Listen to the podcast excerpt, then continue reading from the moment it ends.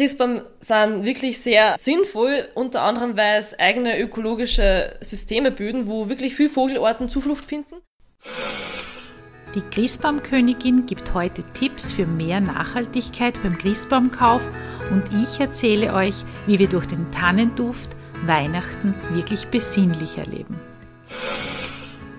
Hört, wie es duftet. Bei uns erzählen Menschen, die mit ätherischen Ölen, Hydrolaten und fetten Ölen arbeiten, wie sie Duft leben und erleben. Herzlich willkommen bei Duft im Gespräch, dem Podcast von aromainfo.at. Ich begrüße euch zur zehnten Folge unseres Podcasts, die auch gleichzeitig die letzte in diesem Jahr und die letzte vor Weihnachten ist. Und genau deshalb wollen wir uns heute schon auf Weihnachten einstimmen. Und dazu habe ich heute einen ganz besonderen Gast bei mir. Es soll heute um Tannen, genauer gesagt um die Weißtanne gehen. Und wer kennt sich damit nicht besser aus als die niederösterreichische Christbaumkönigin Ricarda Reitner?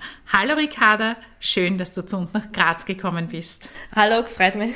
Ich bin sicher, unsere Zuhörer und Zuhörerinnen würden zuallererst mal interessieren, wie man überhaupt Christbaumkönigin wird und was man als Christbaumkönigin macht. Naja, normalerweise gibt es eine Wahl zur Christbaumkönigin. Nur in meinem Fall war es so, dass meine Vorgängerin schwanger geworden ist und jetzt haben sie eben eine Nachfolgerin gesucht. Drum ist dann die AGE von Niederösterreich an mich herangetreten und hat halt gefragt, ob ich das nicht machen will. Und ich habe mir gedacht, ja, wieso nicht? Also ich wachse eigentlich schon mein ganzes Leben lang mit Christbaum auf. Das darf mich wirklich sehr interessieren und ich freue mich. Und jetzt bin's ich halt dann geworden.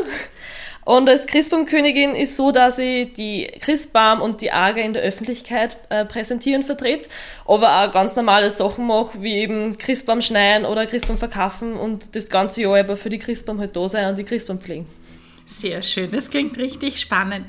Das heißt, dein elterlicher Betrieb beschäftigt sich mit Christbäumen und jetzt natürlich um diese Jahreszeit ist deine Hauptsaison. Hast du schon viele Einsätze im Corona-Jahr? Ja, also bis jetzt haben wir Glück, dass er mit dem Schneiden hauptsächlich in der Kultur draußen ist und da jetzt nicht so viel Leute zusammenkommen. Es wird dann spannend, wie es am Stand wird, also ob da irgendwelche neuen Corona-Auflagen äh, in Kraft treten oder ob es so bleibt wie letztes Jahr. Also einfach FFP2-Maske und ähm, Desinfektionsmittelverfügung. Äh, sonst ist eigentlich kein Problem. Also letztes Jahr ist super gerannt. Es war nur so, dass sehr viele Leute sehr früh gekommen sind, weil sie eben mehr Zeit daheim waren und den Baum schon früher aufstehen wollten.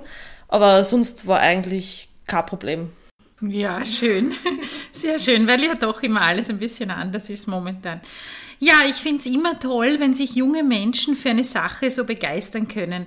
Was ist dir besonders wichtig in deiner Funktion als Christbaumkönigin äh, oder eben auch äh, aufgrund der Tatsache, dass du mit Christbäumen ja aufgewachsen bist, also nicht zur Baumschule gegangen oder so, denke ich, sondern äh, eben mit Christbäumen auch aufgewachsen bist. Was ist dir besonders wichtig zu vermitteln, unsere Zuhörer zu vermitteln? Was treibt dich an, dass du dich dafür einsetzt? Also ich finde es bei den Christbaum einfach so schön, weil man draußen in der Natur ist. Und das will ich einfach vermitteln, dass es gibt eben viele, die sagen, na, Christbaum sind schlecht für die Umwelt, allein wegen eben die Monokulturen und wegen Abschneiden und das alles. Aber Christbaum sind wirklich sehr also sinnvoll, unter anderem, weil es eigene ökologische Systeme bilden, wo wirklich viele Vogelarten Zuflucht finden. Also das sieht man immer ganz schön früher, wenn man da durch die Christbaum durchgeht und in die Christbaum die Nester findet mit den kleinen Vogelohren oder die kleinen Küken. Oder auch, wenn man zum Beispiel die Hosen da rein sieht. Und es gibt da wirklich einige Spinnenarten, die zum Beispiel nur in Christbaumkulturen vorkommen. Also Christbaum haben da schon mittlerweile eine richtig nützliche Funktion auch bei uns gefunden. Und mir ist halt einfach wichtig, dass ich auch den Leuten halt sage, was eigentlich für Arbeit dahinter steckt. Also, dass man nicht einfach am Baum aussetzt und der wächst dann fünf Jahre und dann schneidet dann zwei Meter Baum an, sondern dass du wirklich hinten, also wirklich draußen muss, dass der Baum über meistens zehn Jahre lang äh, kultiviert werden muss, dass du immer kümmern musst und dass du immer schauen musst, fällt dem Baum irgendwas, muss ich da mehr machen oder wächst der eh so, wie er passt. Und da habe ich auch vor, dass ich jetzt in meiner Amtsperiode einen kleinen Dokumentarfilm drehe, wo ich halt mit ein paar Christbaumproduzenten ausgehe und da den ganzen Verlauf wirklich vom Samensetzling bis zum Verkauf im, und im Wohnzimmer halt dann äh, dokumentiere, da so einen kleinen Film mache. Und ich hoffe, dass das was wird. Ich muss mich nur mit meinem Zusammenschneideprogramm aufrenten. Dann gibt es eigentlich keine Probleme mehr. Ja, du hast ja auch Schauspiel studiert. Dort nehme ich an, da wird das eine, eine leichte Sache werden. Aber es ist natürlich ganz wichtig, dass die Menschen informiert werden über dieses Thema. Man denkt ja während des Jahres oft nicht nach und dann, wenn die Weihnachtszeit kommt, dann steht man vor dem Dilemma, ja, welchen nehme ich denn dann, ja? ja? Welche sind denn die häufigsten Christbaumsorten, die also angepflanzt werden?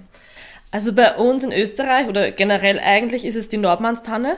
Die macht mittlerweile schon 65 Prozent aus und das ist ja schon recht viel, also mehr als Hälfte. Und auf Platz zwei ist dann die Blaufichte.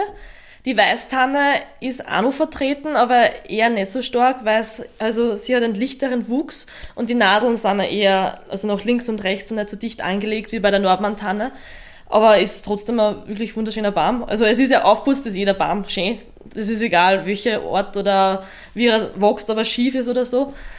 Und die Nordmann-Tanne ist bei uns halt wirklich der stärkste Vertreter, einfach weil er am einfachsten zum Kultivieren ist und auch weil er am besten das aushält, wenn er geschnitten wird und ins Haus kommt, weil bei einer Nordmann-Tanne, da halten die Nadeln wesentlich länger als zum Beispiel bei der Weißtanne, da vorhin ins Baldo.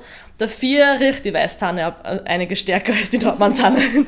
Also da gibt's wieder Plus und Minus. Und die Blaufichte ist auch noch so beliebt, weil es einfach dieses schöne Blau hat, dafür sticht die halt.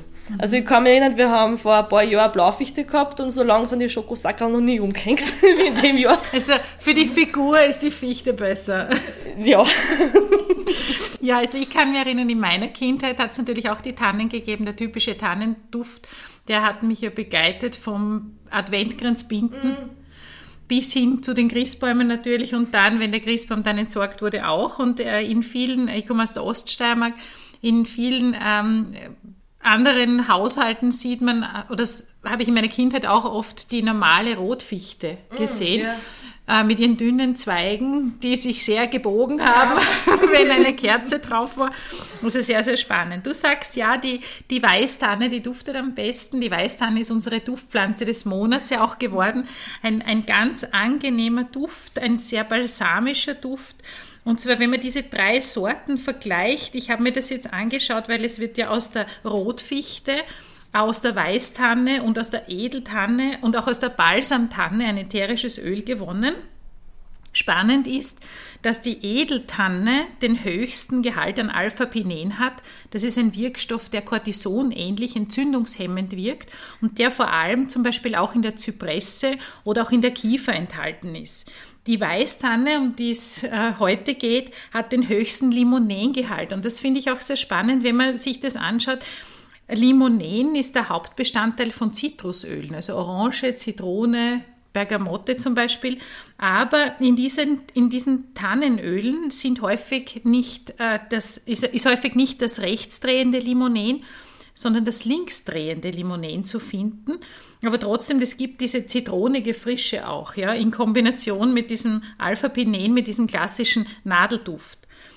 Also die Weißtanne hat den höchsten Limonengehalt. Die Balsamtanne, das ist die, die, wenn man im Wald spaziert äh, und eine Nadel abzupft und die zwischen den Fingern zerreich, zerreibt, meiner Meinung nach sehr stark an Orangenduft erinnert.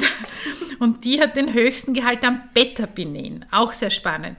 Und äh, das waren jetzt die Tannen, aber die Fichte wird ja auch als umgangssprachlich als Rottanne bezeichnet. Deshalb habe ich sie hier auch dazu genommen. Und da finde ich ganz spannend, dass die einen sehr hohen Estergehalt hat mit bis zu 30 Prozent oder manche sogar höher. Ähm, das heißt, dass die extra, extrem stark entspannend wirkt. Aber was sie alle gemeinsam haben, sie wirken sehr stark raumluftreinigend, nämlich so stark raumluftreinigend, erfrischend und auch stimmungsaufhellend dass sich schon einige äh, Damen und Herren sich äh, in ihrer Diplomarbeit damit beschäftigt haben.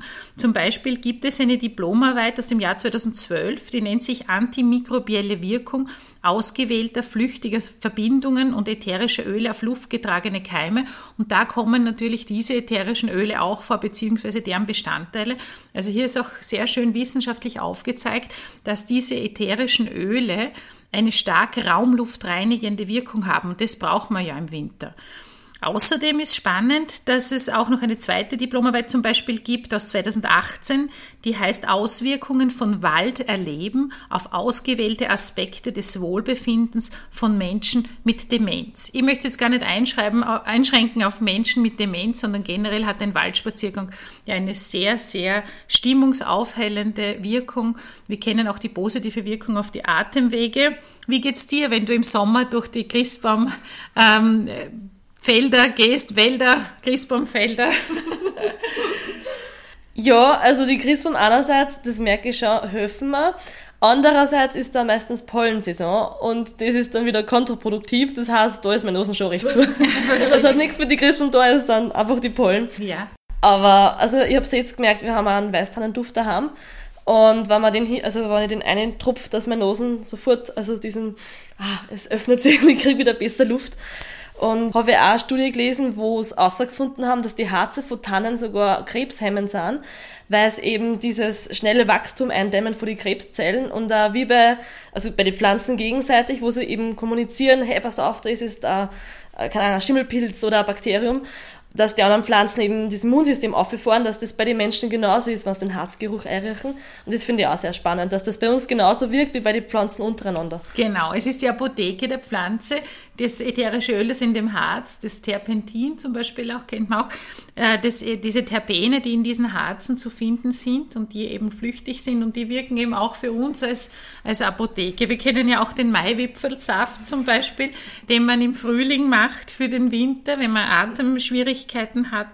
Ja, ich finde es auch spannend, wenn man sich die psychische Wirkung jetzt einmal hernimmt und weiß, dass ein Waldspaziergang etwas stark beruhigendes, stimmungsaufhellendes hat und äh, auch eine gewisse Symbolkraft von der Tanne ausgeht. Ich habe da herausgefunden, dass die Tanne im keltischen Baumkreis auch vorkommt. Sie ist der Lebensbaum von Menschen, die zwischen dem 2. und 11. Jänner, also zu Jahresbeginn, oder dem 5. und 14. Juli geboren sind. Und es steht hier äh, in der Beschreibung, die im Zeichen der Tanne Geborenen gelten als sehr bedächtig und besonnen, sollen manchmal aber kühl wirken. Man sagt, sie überlegen und prüfen stets gründlich, verschaffen sich die nötige Übersicht, aber auch Distanz von getroffenen Entscheidungen sind Tannenmenschen schwer abzubringen. Sie gelten als verlässlich und verantwortungsbewusst, die ein gutes Maß an Selbstbewusstsein mitbringen. Na bitte, also wenn Sie zwischen 2. und 11. Jänner oder zwischen 5. und 14. Juli geboren sind, dann darf man sie als Tanne einordnen. Ja, die Tanne ist an und für sich äh, eine Pflanze, die uns ein, ähm, von, der, von ihrer Symbolkraft auch vermittelt, dass man wieder zur Ruhe kommen soll, und sie hat auch etwas Elegantes und das zeigt sie meiner Meinung nach sehr schön in ihrem ätherischen Öl. Das ätherische Öl wirkt auf der psychischen Ebene sehr stark stimmungsaufhellend wie ein Waldspaziergang, gleichzeitig raumluftreinigend und äh, es wirkt im psychischen Bereich äh, auf Menschen, die sehr ungeduldig sind. man kennt ja schon in der Kindheit, wenn man den Adventkalender bekommt, dann möchte man am liebsten schon wissen, was ist am 24. Mhm. drinnen. Der Tannenduft hilft uns, zum Beispiel wenn man ein paar Tropfen äh, Weißtannenöl auf den Adventkranz träufelt, dass man geduldig eins nach dem anderen aufmacht und zur Ruhe kommt. Die Weißtanne ist aber auch auf der psychischen Ebene ein Sinnbild der Stärke und Hoffnung und Geduld. Und deshalb ist es in Zeiten, wo man weniger Licht hat, wo man, wo es dunkel draußen ist, wo manchmal die Stimmung auch ein bisschen gedeckt ist, wenn jemand krank ist in der Familie, wenn er hustet zum Beispiel, wo ja die Tanne auch eingesetzt wird oder die Nadelöle und man Geduld braucht, dass man diese Zeit übersteht, einfach perfekt für den Dezember geeignet aus meiner Sicht. Mhm. Die Literatur, aber auch die Musik beschäftigt sich mit Tannen beispielsweise und ein Weihnachtslied natürlich auch, wie das Lied O Tannenbaum. Und da ist, finde ich, die beste Beschreibung der Tanne. Das, das stimmt genau mit dem auch überein, was die Tanne als Beschreibung für Menschen, im keltischen Baumkreis sich zuordnen, was hier zugeordnet wird. Und zwar ist in der dritten Strophe heißt es nämlich, die Hoffnung und Beständigkeit gibt Trost und Kraft zu jeder Zeit. Und besser kann man aus meiner Sicht die Wirkung des ätherischen Tannenöls gar nicht beschreiben. Wenn man Duftmischungen zum Beispiel mit der Weißtanne machen möchte, ich mache das gerne nach dem Fru-Florar-Prinzip, das können Sie auf unserer Website nachlesen, so hat äh, man hier zwei Möglichkeiten, sie einzusetzen. Entweder als Rahnote, das sind die Noten, die, uns für, die für uns äh, im Bereich der Stabilität eingesetzt werden, Erdung, kraftgebend, oder als Flohnote, da geht es um den Lebensrhythmus und um die Atemwege. Ähm, abseits jetzt von der Tanne habe ich jetzt aber noch eine wichtige Frage an dich, Ricarda. Mhm. Welche Tipps hast du für unsere Hörer, wenn es um den Christbaumkauf geht? Also ganz wichtig ist, dass man auf die Schleife achtet, die an jedem Baum irgendwo fixiert ist, weil die Schleife gibt eben ähm, den Nachweis, wo kommt der Baum her? Ist der aus der Region oder ist der von irgendwo anders? Also zum Beispiel in der Steiermark gibt es eine Schleife, wo oben steht steirische äh, Christbäume oder bei uns in Niederösterreich frische heimische Christbäume aus Niederösterreich, dass man eben weiß, okay, der Baum ist wirklich eben von meiner Region. Das ist schon ein großer Beitrag allein zum Klima, weil heimische Christbäume legen im Durchschnitt ca. 40 Kilometer Transportweg zurück, also von der Kultur zum Verkaufsort. Und das ist kein Vergleich, zum Beispiel, wenn man jetzt einen Christbaum aus Dänemark oder so holt, das ist schon längere Strecken. Und es ist auch, also wichtig, es ist, wenn man eben wirklich auf einen frischen Christbaum achtet, gibt es drei Möglichkeiten, dass man das testet. Zum Beispiel gibt es die Schüttelprobe, wo man den Baum kräftig schüttelt und wenn er da einen Haufen Nadeln verliert, dann hast es eh schon länger geschnitten und nicht mehr so ganz frisch. Oder man kann zum Beispiel auch bei der Rinde ein bisschen was mit dem Fingernagel aufkratzen und drunter sollte es frisch und ein bisschen grün und halt nur eher frisch eben sein. Und dann weiß man auch, okay, der Baum ist frisch. Oder die dritte Probe ist die Streichelprobe, die ist ein bisschen sanfter. Da tut man einfach bei dem Ast äh, mit, die also mit der Hand die Nadeln entlang ziehen und da sieht man dann auch schon, ob die Nadeln rieseln oder ob es drauf bleiben. Und wenn es drauf bleiben, ist das ein gutes Zeichen. Was verlängert denn die Haltbarkeit, wenn ich den Grießbaum aufstelle? Ich habe das als Kind einmal ge gesehen, das hat meine Mutter mal gemacht, ich weiß nicht, ob es geholfen hat, Wachs unten drauf zu kleben. Ja, das kann man gut vorstellen, weil es macht man ja, wenn man irgendeinen Baum, also einen Baum, eine Zimmerpflanze oder so anschneidet, wie beim Drachenbaum zum Beispiel, dass man da Wachs aufgibt, dass die Stelle nicht austrickert, also das geht. Oder man kann ihm auch in einen Wasserkübel einstellen, außer Ganzes, oder ein frisches, ah, frisches, ja, frisches, nasses Tuch drum wickeln, das hilft auch. Also so ein Handtüchel nass machen und um den Stamm unten wickeln. Und wichtig ist auch, wenn man nicht gleich aufsteht, dass man irgendwo kühl lagert. Also irgendwo in einem schattigen, schattiger Terrasse oder irgendwo im Hof, wo kein Wind dazu kann, weil der Wind triggert den Baum auch wieder aus. Also eher feucht und schattig. Und wenn man dann aufsteht, ist sinnvoll, wenn man ein Wasserkreuz hat, weil mit einem Wasserkreuz hält der Baum doch wesentlich länger, als wenn er in einem normalen Holzkreuz drin steht und da regelmäßig halt gießen, dass man das nicht vergisst. Also wenn man die restlichen Pflanzen gießt, dass man da immer wieder ein bisschen beim Christbaum einlädt. Und natürlich nicht direkt zu einer Heizung oder in einem wirklich stark beheizten Raum stehen, sondern eher in einem Raum, wo es kühl ist, wo man ein paar Mal lüften kann, damit frische und kalte Luft reinkommt. Und ja, ein bisschen Platz vielleicht da lassen, dass er sich entfalten kann. Hat der Zeitpunkt, wo der Baum geschlagen wird, auch was mit der Haltbarkeit zu tun? Im gewissen Sinne ja. Also es gibt ja die Mondphasentheorie, je nachdem, wie der, wo der Mond ist, dass der Baum so lange, länger hält. Das ist nicht wirklich bewiesen. Also manche schwören drauf, manche sagen, na, das ist ein Blödsinn.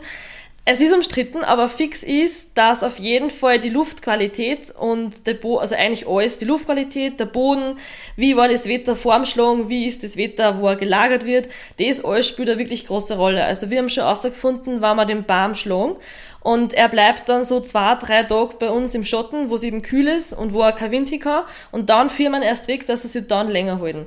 Kann sein, dass da wieder Zufall ist oder dass das wirklich eine große Rolle spielt. Also das ist einfach nur ein Probieren, was da am besten hält. Also ich glaube auf alle Fälle an das. Meine Mutter macht ja im Garten auch alles nach den Mondphasen. Ähm, aber bei den Adventgrenzen und bei den Griechsbäumen achtet sie immer darauf, muss ich dazu sagen. Wir haben Christbäume ähm, früher geschenkt bekommen, weil ähm, meine Taufpaten auch Christbäume haben. Und wir haben welche im eigenen Garten. Und ähm, irgendwann, ich weiß nicht warum, da war ich nicht zu Hause und habe keinen Christbaum zu Hause bekommen und habe mir einen billigen Christbaum wo gekauft. Und das war ein, ein Fiasko mit den Nadeln, das war ein Albtraum.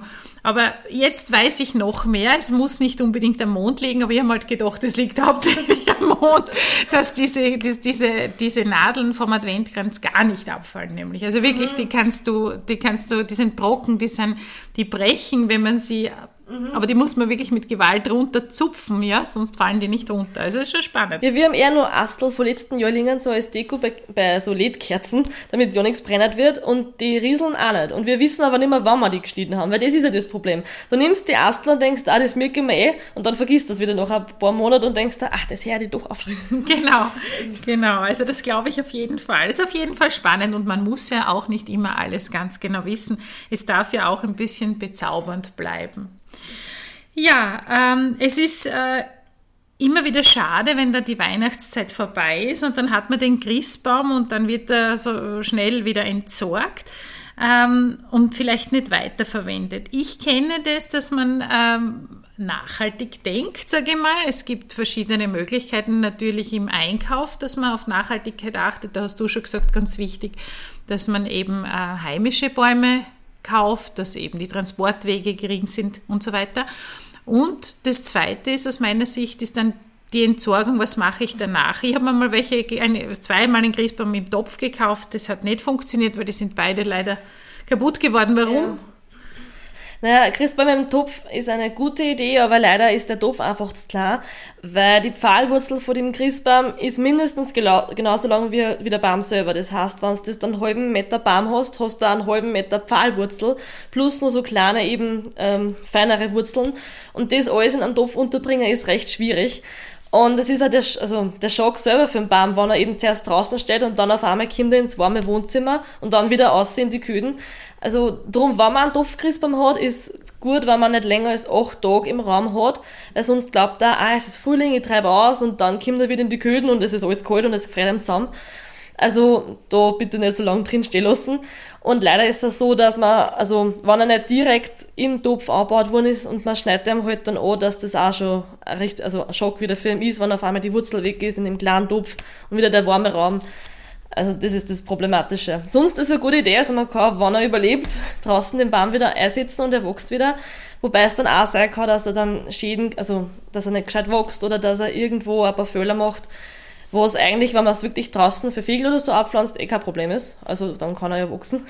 Und so für abgeschnittene Baum gibt es eben zum Beispiel, dass man einen Quirl draus machen kann, dass man oben die oberste Reihe anschneidet und dann eben alles zurecht äh, schnitt, dass man so einen Quirl für Palatschinken oder so macht. Oder auch man kann, wenn man einen Garten hat, draußen hinstellen als Vogelbaum und dort die Vogelfuttersackerl äh, aufhängen und halt aufpassen, dass wenn man Kotz hat, dass der nicht einmal drunter huckt.